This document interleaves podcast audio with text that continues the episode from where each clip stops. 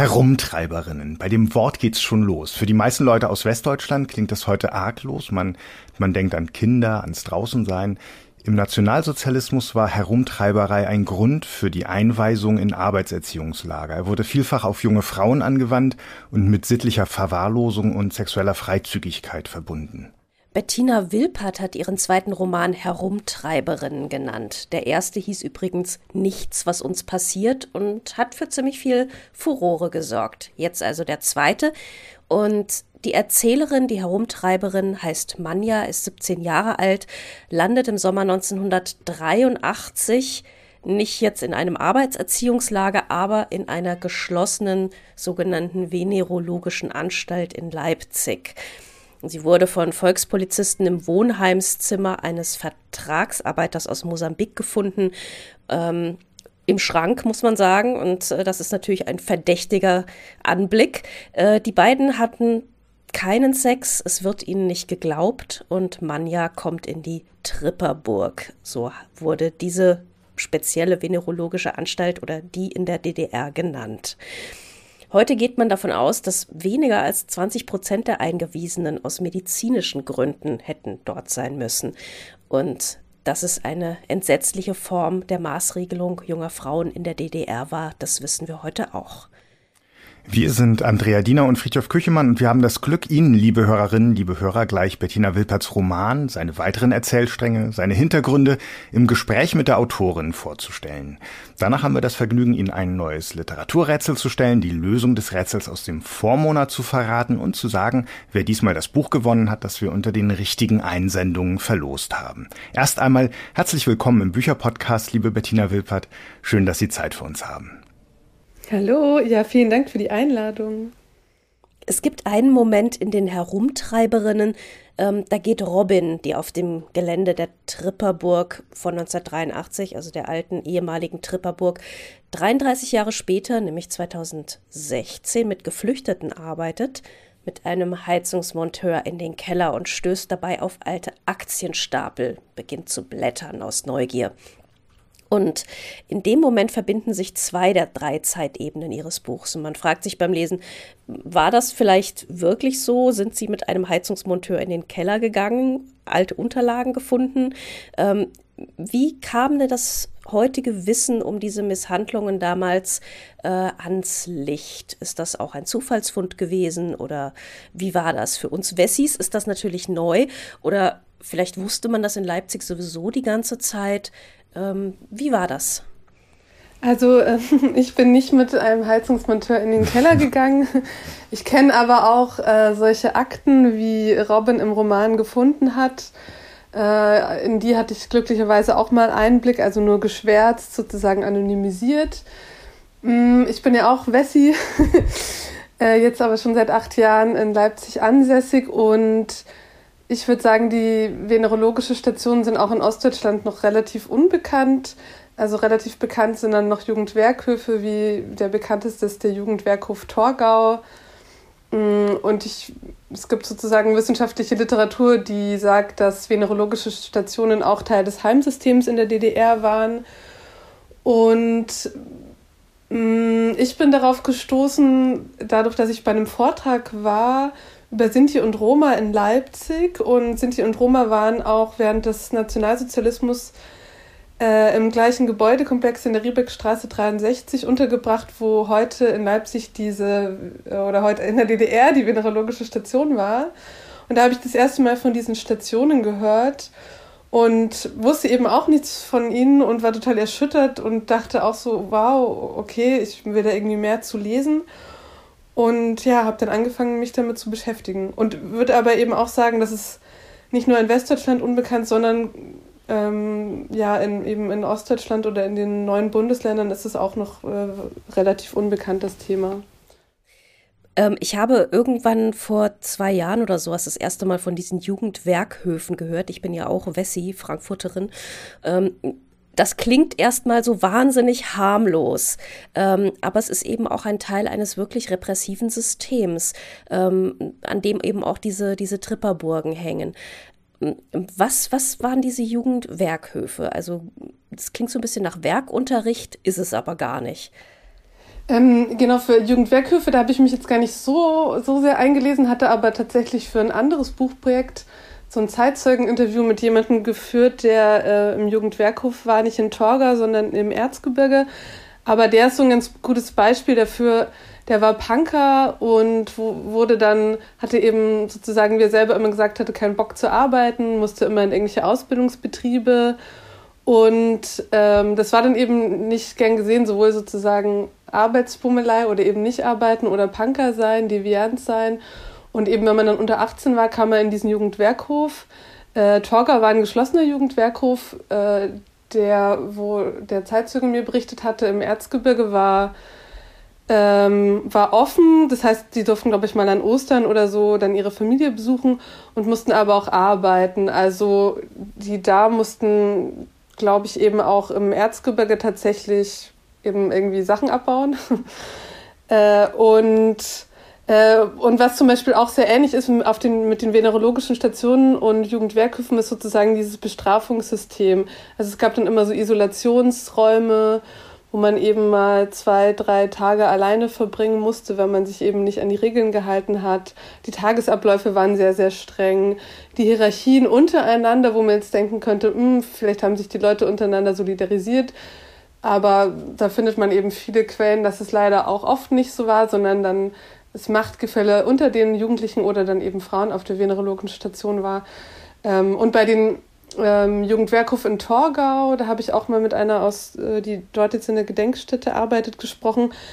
Ähm, da ist auch so, dass sozusagen die, ähm, die Frauen durften bis 18 im Jugendwerkhof sein. Und äh, dann kam sie super oft danach in die venerologischen Stationen, weil sie sozusagen mh, mm, wollte das DDR-System die jetzt nicht entlassen, auf freien Fuß lassen, würde ich jetzt mal äh, überspitzt sagen. Und dann war es eine einfache Möglichkeit, sie direkt auf die venerologische Station unterzubringen, ohne eben Gerichtsprozess oder so. Und mit der Behauptung, sie hätten eine ansteckende Geschlechtskrankheit, die diese Unterbringung nötig macht. Genau, also ähm, da hatten Sie ja vorhin, glaube ich, auch schon Zahlen genannt. Äh, Anfang der 50er war es so, und ich bin jetzt auch keine Historikerin oder Wissenschaftlerin, deswegen habe ich da jetzt auch nicht alle Zahlen oder so parat. Anfang der 50er war es so, dass tatsächlich noch viele Frauen auf diesen venerologischen Stationen geschlechtskrank waren, aber das nimmt dann sukzessive ab und in den 80ern, wo mein Roman spielt, waren eben die meisten Frauen nicht mehr geschlechtskrank sondern da war es wirklich dann eben äh, ein Mittel, um politische Frauen irgendwie relativ leicht eben wegzusperren. Oder zum Beispiel in Leipzig war immer diese große Messe und da sollte sozusagen die Stadt gesäubert werden, wenn dann die äh, Leute aus dem sozialistischen Ausland kamen. Und dann war das ein einfaches Mittel, eben Leute einfach schnell von der Straße wegzufangen und da einzusperren. Und also offiziell war es so, also es gab auch ein Gesetz zur Verordnung und Verhütung der Geschlechtskrankheiten.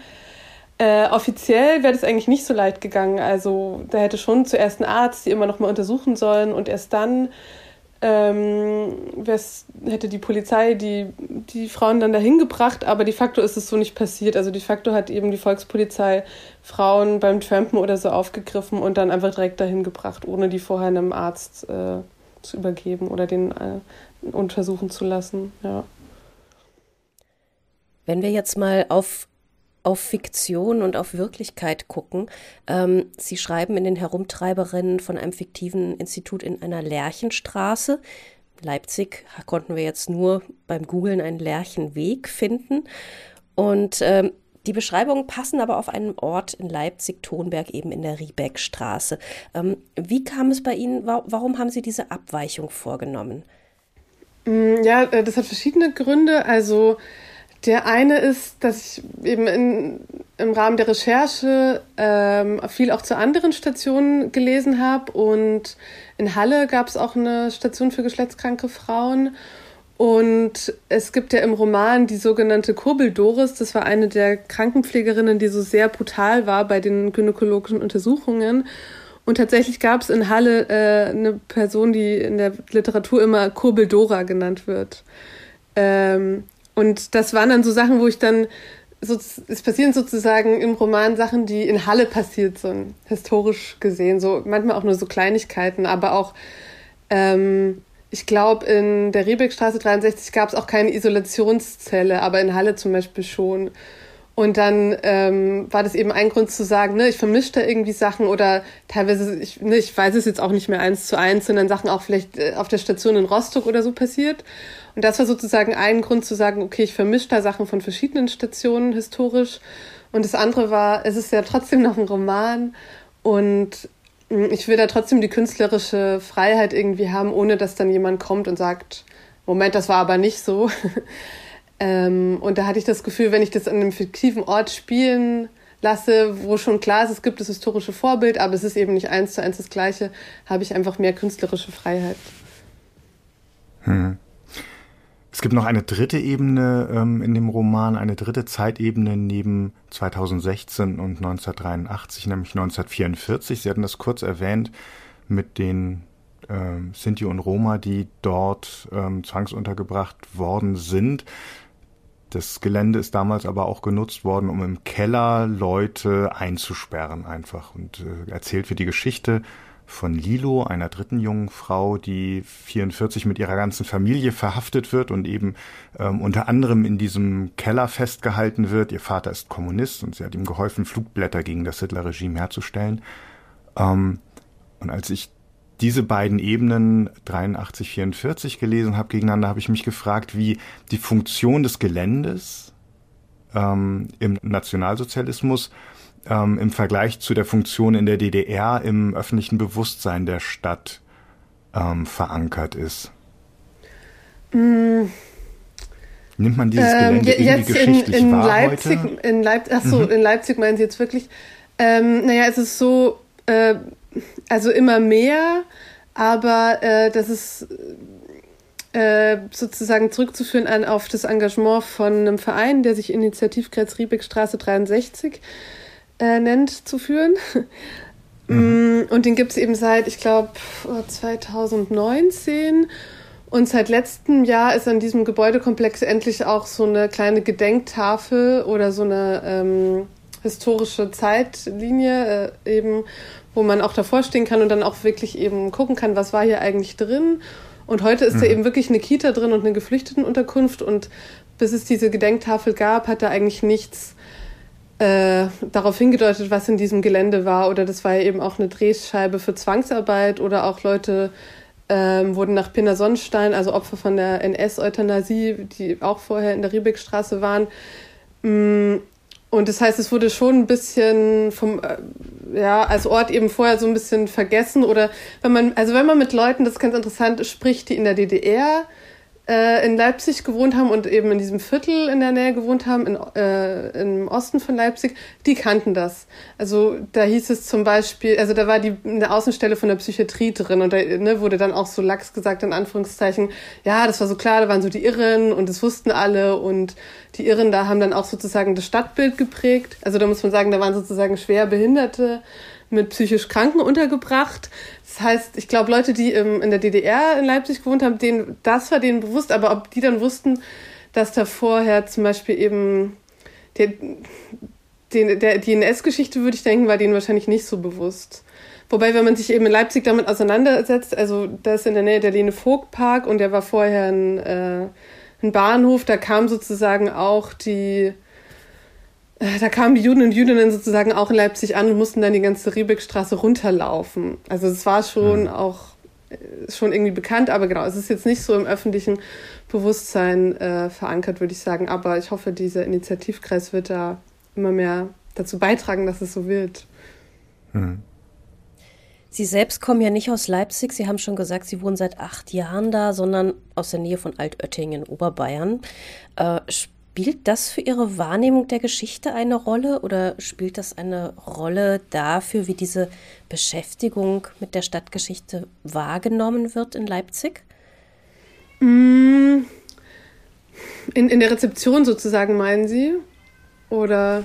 Mm, beides, eigentlich ja. beide Seiten. Ihr Blick und der Blick von außen. Mm. Also ich, vielleicht erstmal so also ich hatte sozusagen ein bisschen Angst jetzt in der Rezeption, dass dann eben gesagt wird, ne, äh, eben wie kann ich jetzt einen Roman über die DDR schreiben? Ich bin 89 geboren und eben aus Westdeutschland, aber tatsächlich äh, kam in die Richtung noch nichts. Ich hatte auch am letzte Woche Freitag im Rahmen der Pop-up-Buchmesse eine Veranstaltung mit Clemens Meyer auf dem Podium. Da dachte ich so, äh, vielleicht sagt jetzt Clemens Meyer was, aber der hat auch, äh, der kannte die Ribbeckstraße selber auch noch, weil er da in der Nähe aufgewachsen ist. Ähm, Mm, nee, ich habe eher das Gefühl, dass dann eben jetzt eher so Leute sagen, genau super, dass ich mich mit dem Thema auseinandersetze und dass es eine größere Öffentlichkeit für die venerologischen Stationen gibt. Äh, und ich bin eben auch so Teil von diesem Initiativkreis Riebeckstraße 63 und da ähm, erfahre ich eben eher so genau positiven Rücklauf, dass sich da alle freuen, dass es eben mehr Öffentlichkeit gibt. Und jetzt, äh, ja, für mich selber habe ich eben, habe ich glaube ich das Buch auch geschrieben, äh, genau weil ich eben nicht aus der DDR bin oder weil ich dann schon immer das starke Gefühl hatte, ich lebe jetzt in dieser Stadt und werde auch weiter wohnen, habe da meinen Lebensmittelpunkt äh, und weiß aber über diesen Staat gar nichts, den es vorher gab und kann da auch mit meinen Eltern nicht drüber reden und hatte eben das Gefühl, ich muss mich da mit ganz, ganz vielen Sachen beschäftigen. Und, und deswegen sind auch noch ganz viele andere Geschichten im Roman drin. Also zum Beispiel die Geschichte von diesem Vertragsarbeiter oder diese Punk-Geschichte, weil ich dann so gemerkt habe, ah, das interessiert mich alles. Und mh, hm, genau, ich glaube, es war so mein Weg sozusagen, mir diese Geschichte anzueignen. Und ich finde, wenn man hier dann lebt, hat man eben auch so ein bisschen eine, äh, eine Verantwortung auch der Geschichte gegenüber. Und ich finde es eben auch interessant, ne, dass man so was Sie vorhin gesagt haben, ich, ich kannte Jugendwerkhilfe auch super lange nicht. Und auch Vertragsarbeiter waren mir nie ein Begriff. Äh, und zum Beispiel Gastarbeiter kennt man ja irgendwie so aus Westdeutschland. Aber eigentlich ist es ja so ein bisschen vergleichbar. Und ich habe das Gefühl, Vertrags die Geschichte der Vertragsarbeiter äh, oder VertragsarbeiterInnen wird jetzt auch immer mehr aufgearbeitet und auch dann deutschlandweit bekannt. Aber mh, mm, ja, also dass ich eben so gemerkt habe, selbst nach acht Jahren Leipzig gibt es super viele Sachen, die ich immer noch nicht über die DDR weiß. Ja. Bevor wir gleich einen Vertragsarbeiter genauer kennenlernen, ähm, aus einer Stelle, die Sie uns vorlesen, freuen wir uns schon drauf. Ähm, eine Frage noch genau zu diesem Verhältnis oder zu dieser Annäherung an ähm, eine Geschichte, die nicht die eigene ist. Ähm, man hört ja immer mal von Sensitivity-Readern, also Leuten, die ein Manuskript lesen und Autorinnen, Autoren dabei beraten, ähm, wenn die nicht sicher sind, ob sie mit dem Text nicht Empfindlichkeiten verletzen, äh, die sie gar nicht verletzen möchten. Und ähm, ähm Empfindlichkeiten, die solche Sensitivity Reader eben teilen und äh, damit viel besser einschätzen können als jeder sonst. Hatten Sie so eine Art Unterstützung auf irgendeine Weise? Ähm, ja, also ich weiß nicht, ob ich es so nennen würde, aber äh, ich hatte eher Angst in Bezug auf historische Fakten, weil das eben sehr, sehr schwer war, bestimmte Sachen zu recherchieren, weil da Google auch an seine Grenzen stößt, wenn man eben herausfinden will, äh, konnte man in der DDR eigentlich Walnüsse essen. Und hm. dann kommt bei Google nicht so viel und dann konnte ich meine Eltern nicht fragen und dann die Eltern meiner Freunde wollte ich jetzt irgendwie auch nicht fragen und ähm, hab also hinten im, im, in der Danksagung stehen auch einige Leute und die habe ich sozusagen, da sind auch Leute drunter, die ich in Bezug auf die DDR habe lesen lassen. Und mm, ich, ja, ich würde es, ich glaube, also wenn jetzt eben bei mancher Darstellung, ich glaube bei ein, zwei Formulierungen oder so, kam da dann schon noch das Feedback hier, das und das passt jetzt nicht so gut, lieber so und so formulieren. Mm, und ich glaube, wenn da jetzt ganz große Schnitzer drin gewesen wären, wo die das Gefühl gehabt hätten, genau da, da spricht jetzt so ein arroganter Wessi äh, so herablassend über Ostdeutschland, dann hätten die mir das auch gesagt. Oder das wäre mir dann hoffentlich äh, auch selber aufgefallen. Aber ähm, so ein Stück weit sozusagen gab es das, aber ich würde sagen eher auf die, die Fakten bezogen. Und auch auf den NS habe ich auch sozusagen einen befreundeten Historiker lesen lassen. Mhm. So, jetzt hören wir zwei Teile aus dem Buch und zwar zwei ganz verschiedene Teile. Und erstmal ist es ein Stück über Manja 1986 und dann gibt es noch ein weiteres Teil, zu dem wir dann auch noch Fragen haben.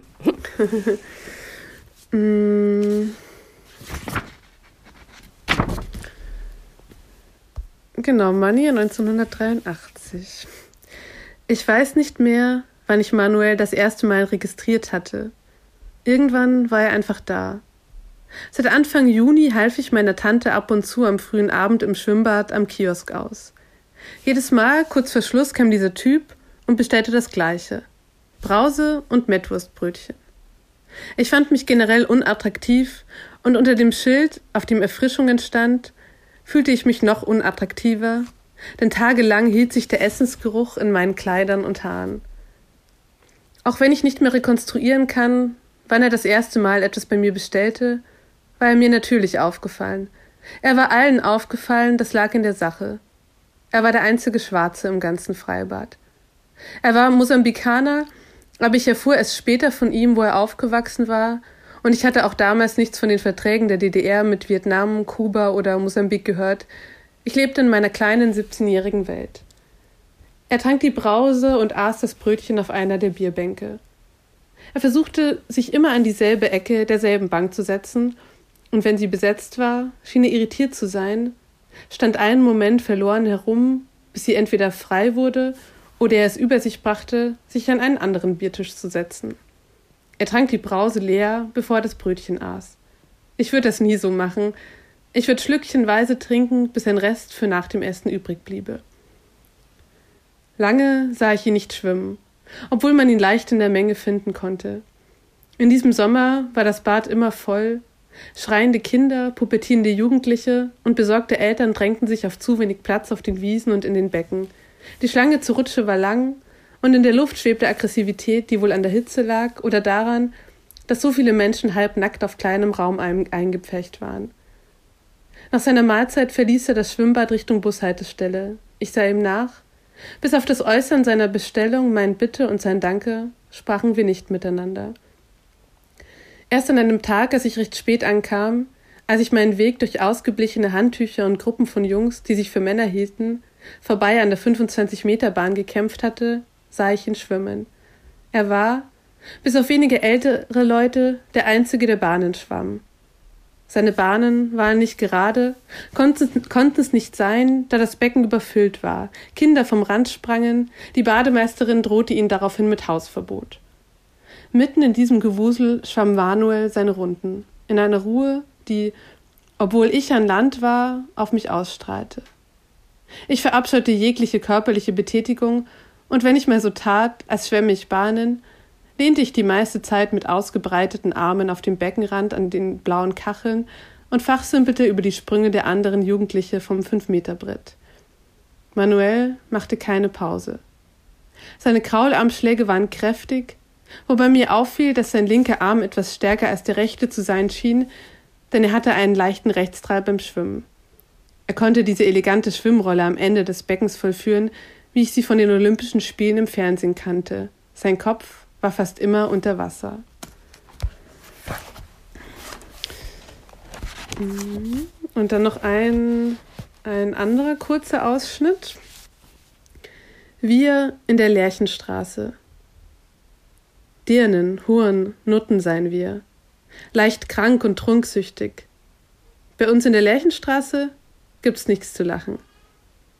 Wir sind getrampt, haben am Bahnhof gelungert oder nicht da übernachtet, wo wir sollten. Nur eine Nacht mal rauskommen und unter offenem Himmel schlafen. Wir verstehen nicht, was falsch daran ist, die Sterne zu zählen. Wir sind 17, 13, 72 Jahre alt. Manche sind schon wieder hier, hätten verbotenerweise Verkehr gehabt. Verbotenerweise, wir lachen. Tripperburg, Lärchenburg, Tonberg, sagen sie. Sie sind besessen von Reinlichkeit und nennen uns eine Plage, die wir gebracht hätten. Fleckfieber, die Ruhe. Dabei ist es hier immer zu voll. Es stinkt und wir gewöhnen uns nicht daran. Sie wollen uns hier ziehen, wir sollen brauchbare Mitglieder der Gesellschaft werden, aber wir sagen, wir haben kein Glied. Soweit. Vielen, vielen Dank. Ähm, dieser zweite Abschnitt äh, Wir in der Lerchenstraße überschrieben.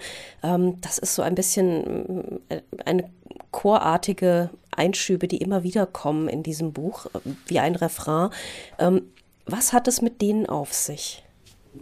Mm, die sind zu, äh, erstmal so entstanden, dass ich ursprünglich wollte ich den kompletten Roman in dieser Wir-Perspektive erzählen und wollte sozusagen alle, alle Zeitepochen da unterbringen und habe dann irgendwann gemerkt, dass es in der Gänze sozusagen nicht funktioniert und wollte dann diese Stellen aber gerne drin behalten und stelle mir das so ein bisschen so vor, diese, diese Stimme, die im Gemäuer sitzt und immer da ist, also die auch hm. während des NS schon da ist und davor und heute noch äh, in der geflüchteten Unterkunft und alles so ein bisschen zusammenhält. Und, äh, und auch nochmal andere Ebenen aufmacht, die in dieser, also weil da einfach so wahnsinnig viel passiert ist in dieser Lerchenstraße oder eben in der Riebeckstraße, was man gar nicht alles unterbringen kann in einen Roman, scheinen da auch immer wieder Sachen davon auf. Ähm, Genau, sozusagen auch Sachen, die in der Weimarer Republik oder so passiert sind. Was man jetzt nicht unbedingt sofort erkennt, aber muss man vielleicht auch nicht unbedingt. Es gibt immer wieder ähm, Erzählungen, die hier reinkommen. Zum Beispiel, also was sehr beeindruckend war, ist diese Erzählung von Marion, die auch in der Tripperburg ähm, ja, interniert ist, muss man ja fast sagen, also eingesperrt ist, ähm, die als Prostituierte arbeitet, weil sie als alleinerziehende Mutter keine andere Möglichkeit hat und dann eben hauptsächlich von der Leipziger Messe lebt und äh, von den Kunden aus dem befreundeten Ausland. Also so viele verschiedene Geschichten oder auch diese, diese Punk-Geschichte. Ähm, also da merkt man schon, ich glaube, sie haben sich durch sehr, sehr viele Akten und Geschichten gewühlt, um sich dann da so ein paar sehr prägnante zusammenzusuchen, oder? Ähm, ja, genau. Also ich habe schon eben, ich glaube, ein halbes, dreiviertel Jahr sozusagen saß ich nur in der Deutschen Nationalbibliothek, wo man jedes erhältliche Buch ja bekommt, was ganz toll ist. ähm, und habe einfach nur ganz viel gelesen. Ähm, und zum Beispiel äh, gibt es eben so eine ganz tolle äh, Dissertation über Prostitution in der DDR ähm, wo auch eine Wissenschaftlerin Interviews geführt hat mit Zeitzeuginnen und so musste ich eben selber eigentlich gar keine Interviews führen. Und da würde ich auch sagen, diese Geschichte von Marion ist auch so ein Konglomerat aus so verschiedenen Sachen aus dieser, dieser Dissertation im Endeffekt. Und ähm, ja, es wurde einfach auch so, so wahnsinnig viel über die DDR veröffentlicht. Also irgendwann habe ich einfach aufgehört zu lesen, weil ich so gemerkt habe, okay, wenn ich jetzt den Anspruch habe, alles dazu zu lesen, dann ähm, ja, bin ich jetzt hier noch mindestens fünf Jahre beschäftigt. Äh, und habe dann eben irgendwann gesagt, ich, den Rest kann ich mir eben auch selber äh, dazu denken oder eben mir ausmalen. Ähm, aber äh, genau, ich habe sozusagen schon immer als Grundlage viel gelesen oder eben auch so einschlägige Veröffentlichungen zu Punk in der DDR oder äh, von der Zeit gibt es, glaube ich, auch so einen ganz schönen Podcast. Äh, ich habe leider vergessen, wie der heißt, aber auch über so Ostgeschichten. Also es gibt einfach wahnsinnig viel Material, was man sich irgendwie ja, zu Genüge führen kann. Mir ist eine Szene durch eine ganz ungewöhnliche literarische Lösung aufgefallen, kurz nach der ersten Passage, die Sie gelesen haben. Ähm, als Manja mit Manuel in diesem Wohnheim landet, die beiden miteinander im Bett landen, die beiden Lust haben aufeinander, da wäre die naheliegende Lösung, die Ich-Erzählerin, diese Situation einfach weiter schildern zu lassen. Und wir, wir Leserinnen und Leser würden dadurch sozusagen einer 17-Jährigen bei ihrem ersten Mal oder von ihr das erste Mal erzählt bekommen. Was sie aber machen, ist, sie montieren einen Boxkampf Manuels mit rein. Der zu trainieren begonnen, weil er wegen seiner Hautfarbe wiederholt angefeindet, angefeindet worden ist. Ähm, selbst wenn Manja von diesem Boxkampf wüsste, was überhaupt nicht klar ist, sie würde in dem Moment bestimmt nicht daran denken und sie würde nie auf die Idee kommen, das beides sozusagen gleichzeitig erzählen zu wollen. Ähm, warum haben Sie sich für diese Montage entschieden? mm. Hm. Ähm, gute Frage.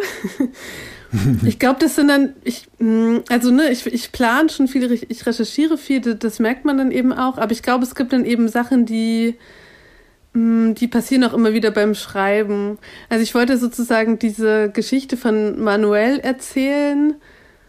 Und ich glaube, ich hätte es eben, und ich wusste dann schon, ne, ich habe sozusagen schon auch das Kapitel aufgebaut und wusste, okay, das Kapitel endet mit so einer Art Cliffhanger. Äh, am Ende kommt die Volkspolizei und dann äh, ist klar, die nehmen sie jetzt irgendwie mit. Und ich glaube, ich hätte es einfach zu einfach gefunden, das so nacheinander zu erzählen. Und was ich zum Beispiel auch gemerkt habe im Vergleich zum Schreiben zu meinem ersten Roman, mh, mm, dass ich, dass ich schon auch den Anspruch für mich selber hatte, mich irgendwie weiterzuentwickeln oder auch Sachen auszuprobieren. Und das war dann auch einfach was, was irgendwie Spaß gemacht hat und so oder wo ich das Gefühl habe, das ist eh sowas, wie ich viel arbeite, sozusagen mit so Collage. ähm, oder eben so Sachen ineinander schneiden. Also ich finde, so ist für mich jetzt Herumtreiberinnen auch gearbeitet, so ab dem zweiten Teil, wo immer diese anderen Zeitübungen noch reinkommen, sind es ja oft nur so ganz, ganz kurze Abschnitte, die aus der hm. jeweiligen Zeit erzählt werden. Und ich hätte ja auch äh, immer so 30 Seiten die, bei Mania, 30 Seiten bei Lilo hätte ich auch machen können. Äh, Habe ich auch mal so angeordnet gehabt äh, und mich dann eben eher für diese Collage entschieden. Und auch schon bei meinem ersten Roman sind es ja auch immer so ganz kurze Absätze, wo, wo immer ganz verschiedene Leute erzählen. Mm, deswegen ist es ja teilweise vielleicht auch was Neues ausprobiert, was ich da gemacht habe, weil ich es einfach auch aus, aus Spaß am Schreiben. Und äh, gleichzeitig ist es, glaube ich, ja, mag ich einfach dieses Collagenhafte, dieses Ineinanderfließen, ja. Hm. Mich hat es erst gestört, also ich habe gedacht, das ist keine 17-Jährige mehr, der ich hier jetzt zuhöre. Und dann fand ich es aber richtig gut, weil es ähm, uns, die wir das Buch lesen, sozusagen an einer ganz entscheidenden Stelle erspart, äh, zum Voyeur oder zur Voyeurin zu werden. Ähm, ja, ja. Und, es, und darum, um diesen Moment geht es ja eigentlich gar nicht. Also das ist sozusagen der Moment, an dem sie ähm, ertappt wird und dann, an dem eine Unterstellung möglich wird ähm, die dann ihre, ihr weiteres Schicksal bestimmt. Klar, aber es geht überhaupt nicht darum, dass ähm, dieses junge Mädchen, das sich selbst unattraktiv findet und das ähm, eine Wette eingeht, an einem Abend nie Nein sagen zu dürfen und so weiter, dass sie jetzt da ähm, ihr erstes Mal erlebt oder fast erlebt hätte oder sowas. Und ähm, da werden wir so ein bisschen gelenkt als Leserinnen und Leser. Das fand ich ganz geschickt. Okay, ja, das freut mich zu hören. Und ja, und ich glaube, das andere sozusagen, warum ich mich auch dafür entschieden habe, ist, dass ich einfach, ich finde es wahnsinnig schwierig, gute Sexszenen zu schreiben. Ähm, hm. Und dann löse ich es lieber so, als dann am, im Endeffekt so eine ganz schlechte äh, erste Mal Sexszene in den 80er Jahren zu schreiben. Ähm, ja. Also man hätte sowieso bei dem Thema, glaube ich, viel mehr Drastik und äh, Anschaulichkeit irgendwie richtig breit auftragen können und äh, dass es wirklich mit, mit vielen Körperflüssigkeiten, dass es richtig schön eklig wird alles. Und das machen sie aber überhaupt nicht. Und das finde ich auch tatsächlich ganz gut und, und irgendwie ganz, ganz schön, sondern das wird eben wirklich anders gedreht. Und ähm, also weil man denkt, venerologische Station, um Himmels Willen, worum geht es jetzt hier? Und äh, Ausschlag an unschönen Körperstellen und so. Aber, Tägliche äh, gynäkologische Untersuchungen an allen Inhaftierten, das ist so ein ja, ja, ja, ja. Ja, und, und das war mir sozusagen auch, ne, so wie die Dramaturgie im Roman ist auch wichtig, dass es, es gibt ja diese drei Teile. Und also das war in meinem ersten Roman auch schon so, ne, dass ich mir sozusagen so Themen aussuche, die erstmal so ganz furchtbar klingen, wo man dann so denkt, oh nee, da, dazu will ich jetzt eigentlich überhaupt kein Buch lesen, eben weder zu sexualisierter Gewalt noch zu so äh, venerologischen Stationen. Und dass ich dann aber versuche, das anders sozusagen zu lösen. Also es soll schon auch dann natürlich schon auch dargestellt werden, dass es irgendwie grausam ist und schrecklich. Aber ich will trotzdem, dass der Roman irgendwie unterhaltsam ist oder trotzdem irgendwie ein Stück weit Spaß macht zu lesen, wenn man das dann so sagen kann. Und dann war es mir eben wichtig, mit, diesen, mit diesem ersten Teil irgendwie auch eben diese Mädchenfreundschaft, dieses erste Mal verliebt sein oder jetzt diese Szene, die ich gelesen habe, dieses irgendwie so unbeschwerter Sommer im Freibad, das kennen wahrscheinlich wir alle und irgendwie so eine, ja, so einen schönen Sommer irgendwie darzustellen. Und da, dann fand ich, vielleicht ist es dann auch so eine kleine Sadistin in mir, auch so ganz schön so einen Bruch zu haben. Nach dieser, diesem ersten schönen, irgendwie so schönen Teil, dann kommt der Bruch und dann geht's in die Station und dann bleibt es nicht mehr ganz so schön. Also dann kommen trotzdem auch nochmal, ähm, ich glaube, es liest sich jetzt nicht so schwer, aber dann kommen trotzdem die bisschen so ernsteren Szenen. sogar der Moment, in dem sie ertappt wird, also als sich dann diese Kleider auf der Kleiderstange dann trennen, ähm, der ist eigentlich noch lustig. Also da sieht sie dann den Schnurrbart eines Phobos. Ähm, und, und das wirkt auch noch so ein bisschen, also für, für mich hat diese Stelle dann sozusagen komisch gewirkt, aber das ist der Moment, wo alles kippt. Genau, ja. Und das ist ja vielleicht auch, mh, mm, ja, auch eben das, oder weiß nicht, ich will jetzt nicht sagen, so ist das wahre Leben, aber dass es eben doch alles immer so ein bisschen eben nicht schwarz-weiß ist und das dann eben gerade im, im Schönen immer auch was Schreckliches liegt und umgekehrt vielleicht. Hm. Ähm, jetzt fragen wir uns natürlich alle, ähm, gibt es dieses Gebäude in der Riebeckstraße noch? Was ist da los? Ähm, was ist da heute? Äh, wohnen da noch Geflüchtete? Ähm, das ist ja die letzte äh, Erzählebene. Robin 2016 ist es gerade ein Geflüchtetenheim. Ähm, sind Sie da ab und zu? Was, was passiert da? Ähm, ja, das ist eigentlich tatsächlich so, wie es im Buch äh, geschildert ist. Also ich war da auch gerade erst äh, letzte Woche wieder. Ähm, es gab mal sechs Gebäude, diese roten Backsteingebäude, wovon dann zwei zerbombt wurden. Und heute stehen noch vier Gebäude. Und ähm, ganz vorne ist eben so eine Geflüchtetenunterkunft. Dahinter ist ein betreutes Wohnen für Jugendliche, eine Kita und das vierte, da kommen, glaube ich, so Verwaltungsräume oder sowas rein. Und äh, dann gibt es noch ein Pförtnerhäuschen, was jetzt eben diesem Initiativkreis sozusagen äh, gehört, in Anführungszeichen, äh, oder der den eben nutzen kann, um da irgendwie eine Ausstellung oder sowas so Kleines reinzumachen. Ähm, genau, das heißt, die Gebäude werden ganz normal genutzt. Das sind auch echt also schöne Gebäude, eben auch mit diesem Georg, äh, mit diesem heiligen Georg vorne dran, an dem Haus 1 an der Straße direkt. Ähm, genau, man kann, man kann da sozusagen noch drüber laufen übers Gelände. Riecht es da immer noch nach vergorenen Birnen? ich rieche immer ganz schlecht, ehrlich gesagt, äh, generell. Äh, ich habe noch nichts gerochen. Aber ähm, es, genau, es gibt auch noch einige, also es gab früher eben so einen Garten auch dort, ist nicht genau klar, wo der war äh, wo eben auch Frauen, die auf der Station waren, auch arbeiten mussten oder auch davor wahrscheinlich die Leute da schon gearbeitet haben. Und jetzt gibt es immer noch so einen kleinen Innenhof, wo jetzt so eine Tischtennisplatte ist und Bäume. Und die riechen bestimmt. Ähm, Ihr Buch ist jetzt Anfang des Monats erschienen. Wir sind ein kleines bisschen spät mit unserem Podcast, aber noch, noch im, im Rahmen. ähm, haben Sie schon was mitgekriegt, wie die Herumtreiberinnen in Leipzig aufgenommen werden. Haben Sie da schon Echo bekommen? Mm, also in Leipzig speziell, meinen Sie? Ja. Ja. Ähm, ja, also ich habe sozusagen, weil letzte Woche diese Pop-up-Buchmesse in Leipzig war und da hatte ich jetzt auch, glaube ich, drei Lesungen. Ähm, mm, und sozusagen auch immer eben mit Journalisten vom MDR oder von der Leipziger Volkszeitung gesprochen im Rahmen dessen.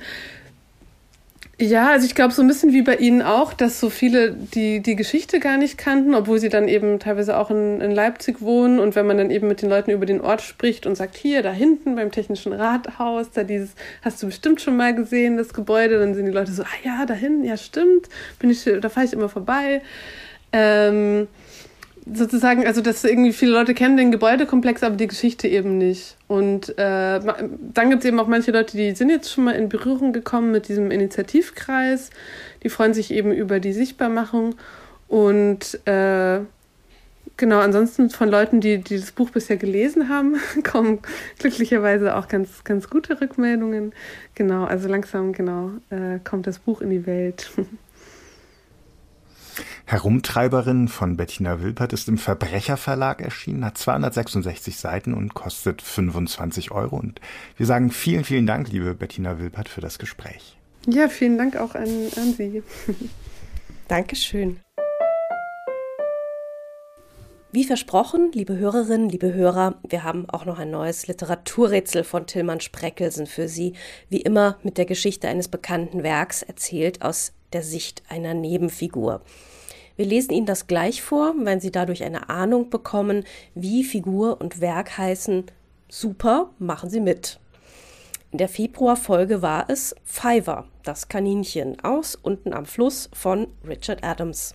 Unter den richtigen Einsendungen haben wir diesmal ein Exemplar verlost der literarischen Reportagen Afrika in Ketten von Albert Londres. Wie immer aus der anderen Bibliothek und wie immer tausend Dank an den Verlag. Auch allen Teilnehmerinnen und Teilnehmern unseren besten Dank. Gewonnen hat Irmgard H. aus Hamburg und wir gratulieren. Machen Sie diesmal mit? Um welches Werk und um welche Figur soll es im Literaturrätsel vom März 2022 gehen? Ob es eine gute Idee war, nach dem Knast zurück in dieses Kaff zu kommen? Ich weiß es nicht. Aber wohin denn sonst? Also stieg ich vom Lastwagen ab, direkt vor dem größten Haus der Siedlung, wo meine Frau wohnt. Ich glaube, sie ist sogar noch immer da, lässt alles verfallen und glotzt aus dem oberen Stock mit ihren Schielaugen auf die Straße. Jedenfalls damals, als ich zurückkam, war das noch anders. Unten hatten sie ein Café eingerichtet, sie und der Bucklige. Es gab ihren selbstgebrauten Whisky, das ist das Einzige, das ich vermisse. Der Raum war immer voll.